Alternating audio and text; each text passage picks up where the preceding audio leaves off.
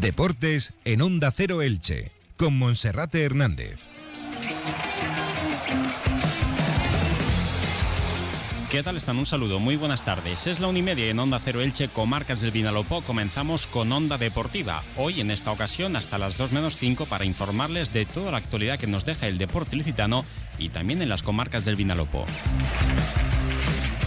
En clave Elche, el equipo de Cristian Bragarni, que en breve dará a conocer el nombre de su segunda incorporación. Se trata de Óscar Melendo, que en este mes de agosto cumplirá 25 años y que el pasado 30 de junio había quedado libre tras rescindir su contrato con el español de Barcelona. Óscar Melendo, que ocupa cualquiera de las tres posiciones de la media punta y que sobre todo es un jugador de calidad y bastante peligroso en las inmediaciones del área. Además, en el Elche, problemas en la línea defensiva porque los centrales Pedro Vigas y Gonzalo Verdú están lesionados. Pedro Vigas en el día de hoy ha sido intervenido quirúrgicamente y Pedro Vigas también tiene un problema muscular y es seria duda para el estreno liguero el 15 de agosto ante el Real Betis Balompié. Por otra parte, en la campaña de abonos poco a poco se va acercando a los 21.000 carnes vendidos y el próximo domingo a las 7 de la tarde la afición del Elche podrá ver a su equipo en directo en el estadio Camilo Cano. En otros deportes también viajaremos hasta Novelda para conocer cuál es el proyecto que tiene la vecina localidad en fútbol para militar en preferente con problemas serios en lo económico para el Novelda Club de Fútbol y la creación de un nuevo club, concretamente el Novelda Unión Club que también va a participar en esta categoría. Y hablaremos también con el presidente del Club Balonmano Elche, Juanjo Ávila, porque la plantilla del equipo femenino está prácticamente perfilada y va a haber un cambio importante de cara a la próxima temporada. Tanto el equipo femenino como el conjunto masculino jugarán en la nueva campaña en el pabellón municipal Esperanza Lag. Nit de Festa Elch 2022. Barraca Popular del 6 al 14 de agosto. Día 6, Melendi. te prometo una luna. Día 7, Nino Vargas. Original Elías, Moncho Chavea, más invitados. Por eso tú me buscas. Día 8, Loquillo. Siempre quise ir a. Día 11, Juan Magán. Ya no sonríen más. Todos los días fin de fiesta con nuestro residente y showman Video DJ Ralph. Consigue tu entrada en entradas.com. Ven a disfrutar un formato de barraca diferente, espectacular. Conciertos, gastronomía, helados, chuches y fiesta total en noches únicas. Parking Universidad Miguel Hernández de Elche. Ayuntamiento Elche. Regidoría de Festes. Produce Cindy Pandora Producciones. Colaboran Grupo Antón y Visitelche. Comenzamos, una y 33 minutos. Empezamos hablando del Elche Club de Fútbol, que ha llegado a un acuerdo ya con el que se va a convertir en su segundo refuerzo para la próxima temporada. Se trata del centrocampista catalán Óscar Melendo, futbolista que puede ocupar cualquiera de las tres posiciones de la media punta, que es zurdo, posición natural la de extremo derecho, pero que sobre todo el Elche piensa en él como un jugador de media punta para aportar esa calidad por detrás de la referencia ofensiva. El exfutbolista del español quedó libre el pasado 30 de junio tras finalizar su contrato con el conjunto Perico y es la apuesta del Elche que dirige Cristian Bragarni para reforzar esa posición en la línea de tres cuartos. Como decíamos, su puesto natural es la de extremo derecho, jugando a pierna cambiada, aunque también se puede mover a la perfección en cualquiera de las tres posiciones por detrás del ariete siempre creando peligro con calidad en las inmediaciones del área. Óscar Melendo ya se encuentra desde ayer en tierras ilicitanas. Esta mañana en la guardia que solemos hacer en la puerta del Estadio Martínez Valero no le hemos visto. Mucho movimiento de coches, eso sí, del secretario técnico Sergio Mantecón, del presidente Joaquín Buitrago y a eso de las 11 de la mañana también llegaba la entidad el propietario del Elche, Cristian Bragarnik. Pero a Óscar Melendo, hasta la hora en la que nosotros estábamos allí en la puerta del estadio, no se le ha visto el pelo. Es bastante probable que haya pasado ya el reconocimiento médico y también que mañana por la mañana se ponga las órdenes del técnico Francisco, a quien también se le ha visto hoy en el feudo franjiverde acompañado por alguno de sus técnicos. Melendo se va a encontrar en la plantilla con varios viejos conocidos del español de Barcelona, con algunos de ellos coincidió en las categorías inferiores, como el portero Edgar Badía, y otros con los que estuvo en la primera plantilla, como es el caso del internacional chileno Enzo Rocco. Acompañado por tres niños, también ha estado en el día de hoy en el estadio Martínez Valero, por donde también se ha visto a otros jugadores de la primera plantilla, como el Ibelton Palacios o Josema Sánchez. En el caso de Óscar Melendo, se trata de un jugador que en las últimas temporadas ha jugado más de 100 partidos en primera división con el español de Barcelona, eh, promedia más de 20 partidos por campaña en las diferentes categorías, entre Primera, Copa del Rey y también en la Europa League. Por ejemplo, la pasada temporada disputó 24 partidos oficiales, en la 2021 29 encuentros, en la 19-20-35, en la 18-19-37, en la 17-18-23 y en la 16-17 hasta 37 partidos, alternando la primera plantilla con el filial. Pero vamos a viajar hasta Barcelona, donde nuevamente nos recibe nuestro compañero José Agustín Gómez para conocer algo más de este futbolista. José Agustín Gómez, que conoce perfectamente al jugador ya de su etapa en las categorías inferiores del conjunto blanquiazul. Cuéntanos, José Agustín, buenas tardes. Buenas tardes. Óscar Melendo deja el Real Club Deportivo Español después de haberse convertido en el único futbolista que entró con cinco añitos en la escuela del Club Blanquiazul y llegó al primer equipo. Pasó por todas las categorías inferiores hasta conseguir hacerse con un hueco en la primera plantilla. Y se marcha porque no ha tenido continuidad con los últimos entrenadores. El único técnico que le ha dado ciertas garantías de confiar en su talento ha sido Rubi, el actual entrenador de la Almería, pero el resto lo han ido poniendo, quitando, poniendo, quitando, sin que consiguiera una regularidad para mostrarse como el futbolista que muchos esperaban que fuera, un jugador con talento, desequilibrante, importante en el Real Club Deportivo Español. Estamos hablando de un jugador con un centro de gravedad bajo, no muy alto, pero una gran calidad en su pierna zurda, con buena visión de juego, buena conducción para romper líneas y que asiste a sus compañeros más que golea. No es un mediapunta con mucho olfato goleador. Eso es algo que siempre le han achacado sus técnicos. Es más un mediapunta organizador para distribuir juego y asistir a sus compañeros eh, de ataque. También se ha movido en el centro del campo en el doble pivote, aunque es una demarcación que por sus características físicas muchos técnicos han terminado descartando y han buscado más que se moviera o bien por detrás del 9 o abierto alguna de las dos bandas. Es un jugador que todavía tiene mucho margen de mejora y que en manos de un técnico que confíe en él puede dar el salto que hasta ahora no ha conseguido dar.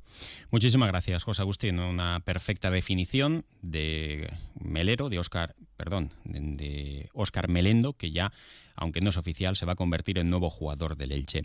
Por otra parte, el Elche Club de Fútbol ha confirmado que Gonzalo Verdú ha sido operado este miércoles de su lesión en el abductor. Concretamente, el capitán Frangiverde ha sido sometido a una cirugía exploratoria en pubis con tenotomía del abductor medio. El tiempo de baja se ha establecido según evolución, según nuestras informaciones, será de como mínimo seis semanas. En el mejor de los casos, para finales del mes de septiembre podría estar disponible. Pero ojo, porque la lesión de Gonzalo Verdú también se une a la de Pedro Vigas, que no es tan grave, pero que es duda para el primer partido de liga ante el Real Betis. Tiene problemas físicos, es probable que no esté el próximo domingo en el estadio Camilo Cano ante la Nucía, y si se confirma la baja de Pedro Vigas para ese partido del Benito Villamarín, los dos centrales en el estreno liguero serían Enzo Rocco y Diego González, este último que no anda demasiado fino. Es por ello que Francisco ha solicitado a Cristian Bragarnik también la incorporación de un defensa central, sumado al hecho de que tenga que tener entre seis y ocho semanas de baja a Gonzalo Verdú, por lo que Francisco insiste en la necesidad de un defensa central para poder aumentar las prestaciones en el eje de la zaga. Con el fichaje de Melendo y también el de Carlos Clerc, que el Elche sigue buscando en el mercado, un lateral derecho, un portero, probablemente también un defensa central, un pivote el mediapunta sería Melendo, con la duda de si se va a buscar ahora también un jugador específico de banda como extremo y luego también en la delantera se va a hacer un esfuerzo económico porque Lucas Boyé sigue con problemas físicos. La lesión de Gonzalo Verdú es muy similar a la que tuvo Lucas Boyé, incluso la sufrió un poquito después. Ambos apostaron por un tratamiento conservador que no ha surtido efecto y en el caso de Lucas Boyé se sigue sondeando también la necesidad o no, la conveniencia o no de que tenga que pasar por el quirófano.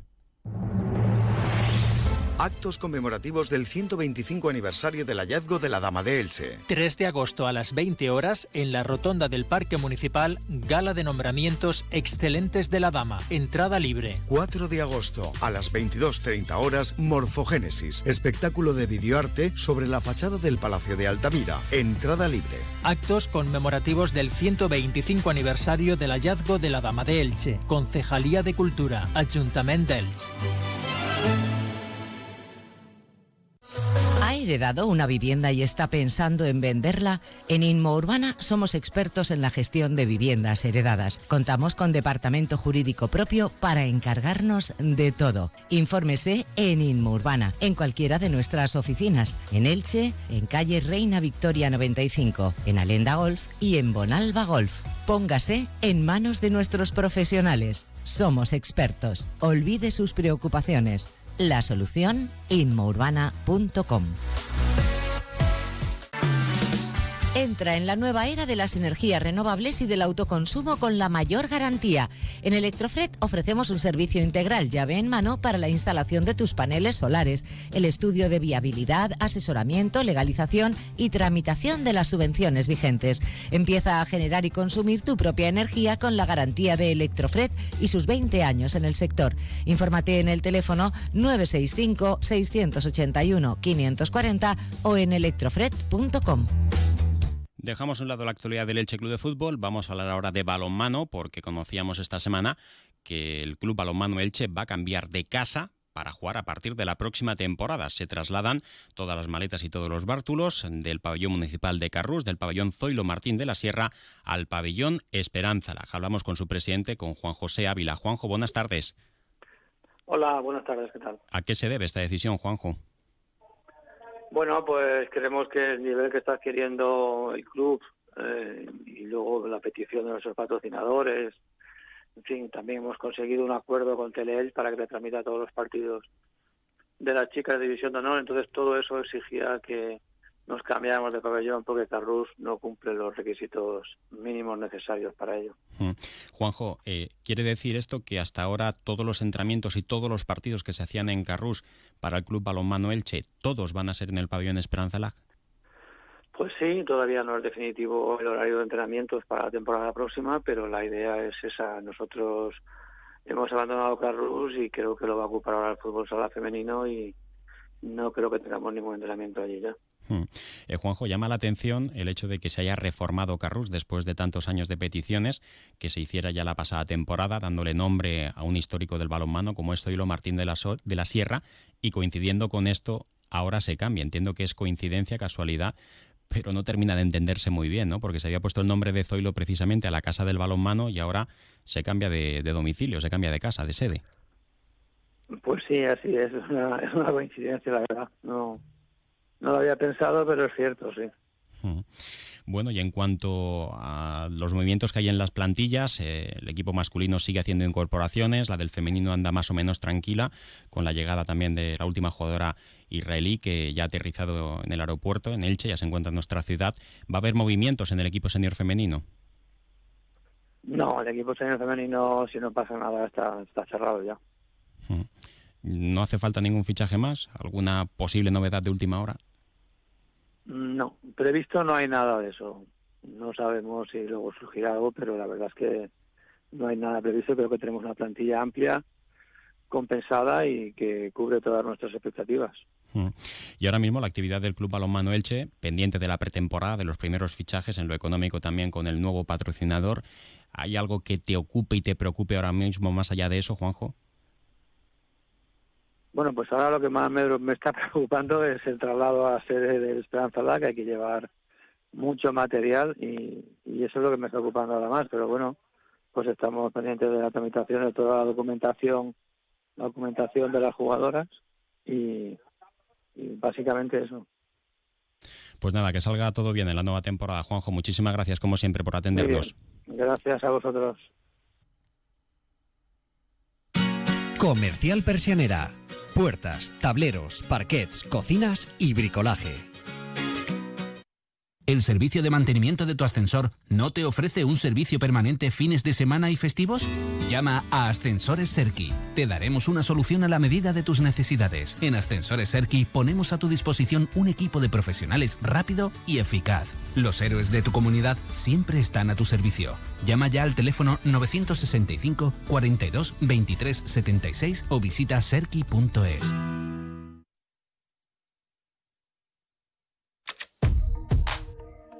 Cero Elche sube con ascensores Serki. Cada semana en Onda Deportiva Elche destacamos al mejor equipo, club o deportista de los últimos siete días. No corras riesgos innecesarios. Tu seguridad y la de tu familia están en juego. Visita la web serki.es. Y hoy en nuestra sección de Sube con Ascensores Serki nos queremos desplazar hasta la vecina localidad de Novelda, en las comarcas del Vinalopó, para conocer cómo va a ser la nueva temporada futbolística a nivel de senior, a nivel de fútbol masculino, porque es conocido eh, los problemas económicos por los que atraviesa el Novelda Club de Fútbol, que es el equipo histórico de la ciudad noveldense, y también la nueva fusión entre lo que era el Racing Novelda y la Unión Deportiva Novelda, para pasar a ser el Novelda Unión Club. Hablamos con el concejal de deportes del Ayuntamiento de Novelda, con Carlos Vizcaíno. Carlos, un saludo, buenas tardes. Buenas tardes, un saludo. Bueno, pues mucho trabajo en el Ayuntamiento de Novelda y para el concejal de deportes con todo el lío que se ha montado en torno a los problemas económicos del Novelda Club de Fútbol, la positiva fusión entre otros dos de los clubes de la ciudad de regional preferente, como son la Unión Deportiva y el Racing. Y ahora mismo, ¿qué nos puedes contar de esa situación, Carlos?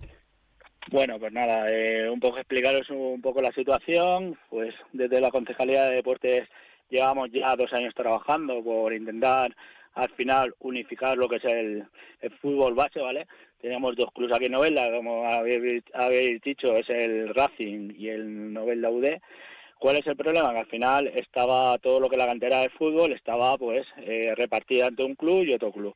Eh, bueno, pues ya de sentarnos en mesas negociando, intentando negociar por el bien de todos. Al final, eh, todo lo que estamos trabajando desde la Concejalía de Deportes, al final es para, para bien para todos los clubes.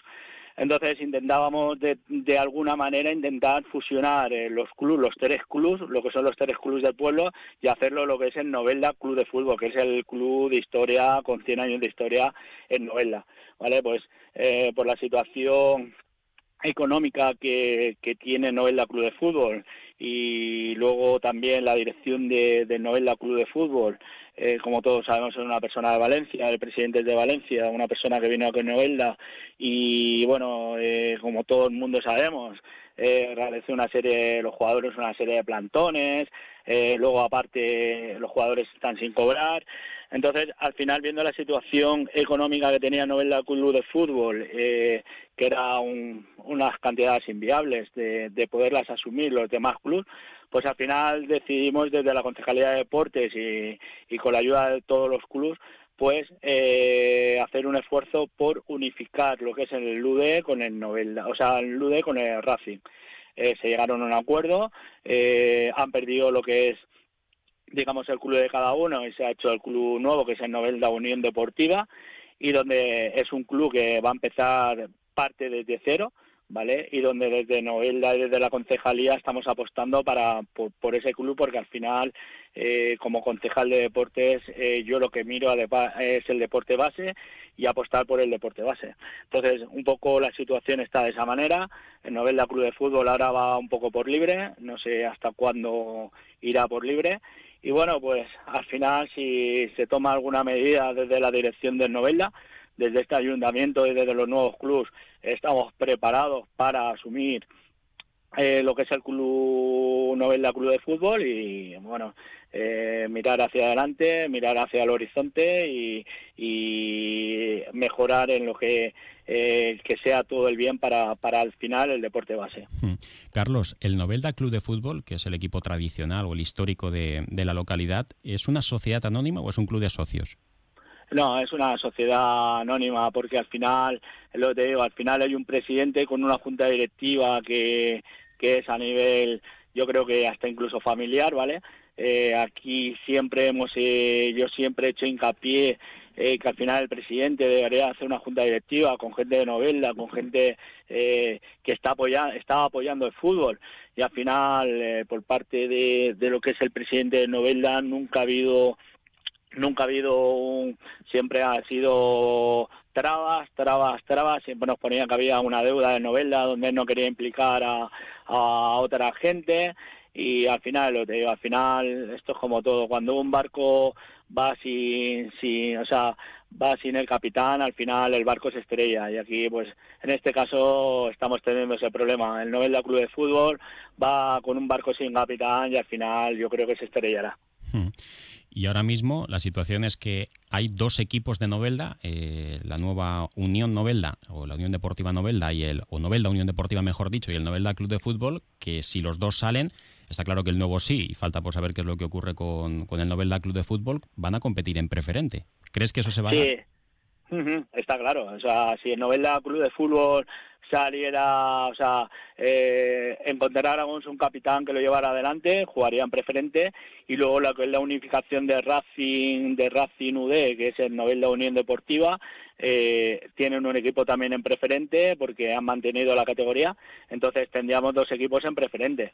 Pero bueno, al final no es un problema porque el año pasado también estuvieron compitiendo eh, los dos clubes, teniendo los dos equipos en preferente, además incluso eh, jugaron tanto la ida y la vuelta de la liga, la jugaron en, en Novelda y al final es, es historia tener dos equipos del mismo pueblo en, en una categoría preferente.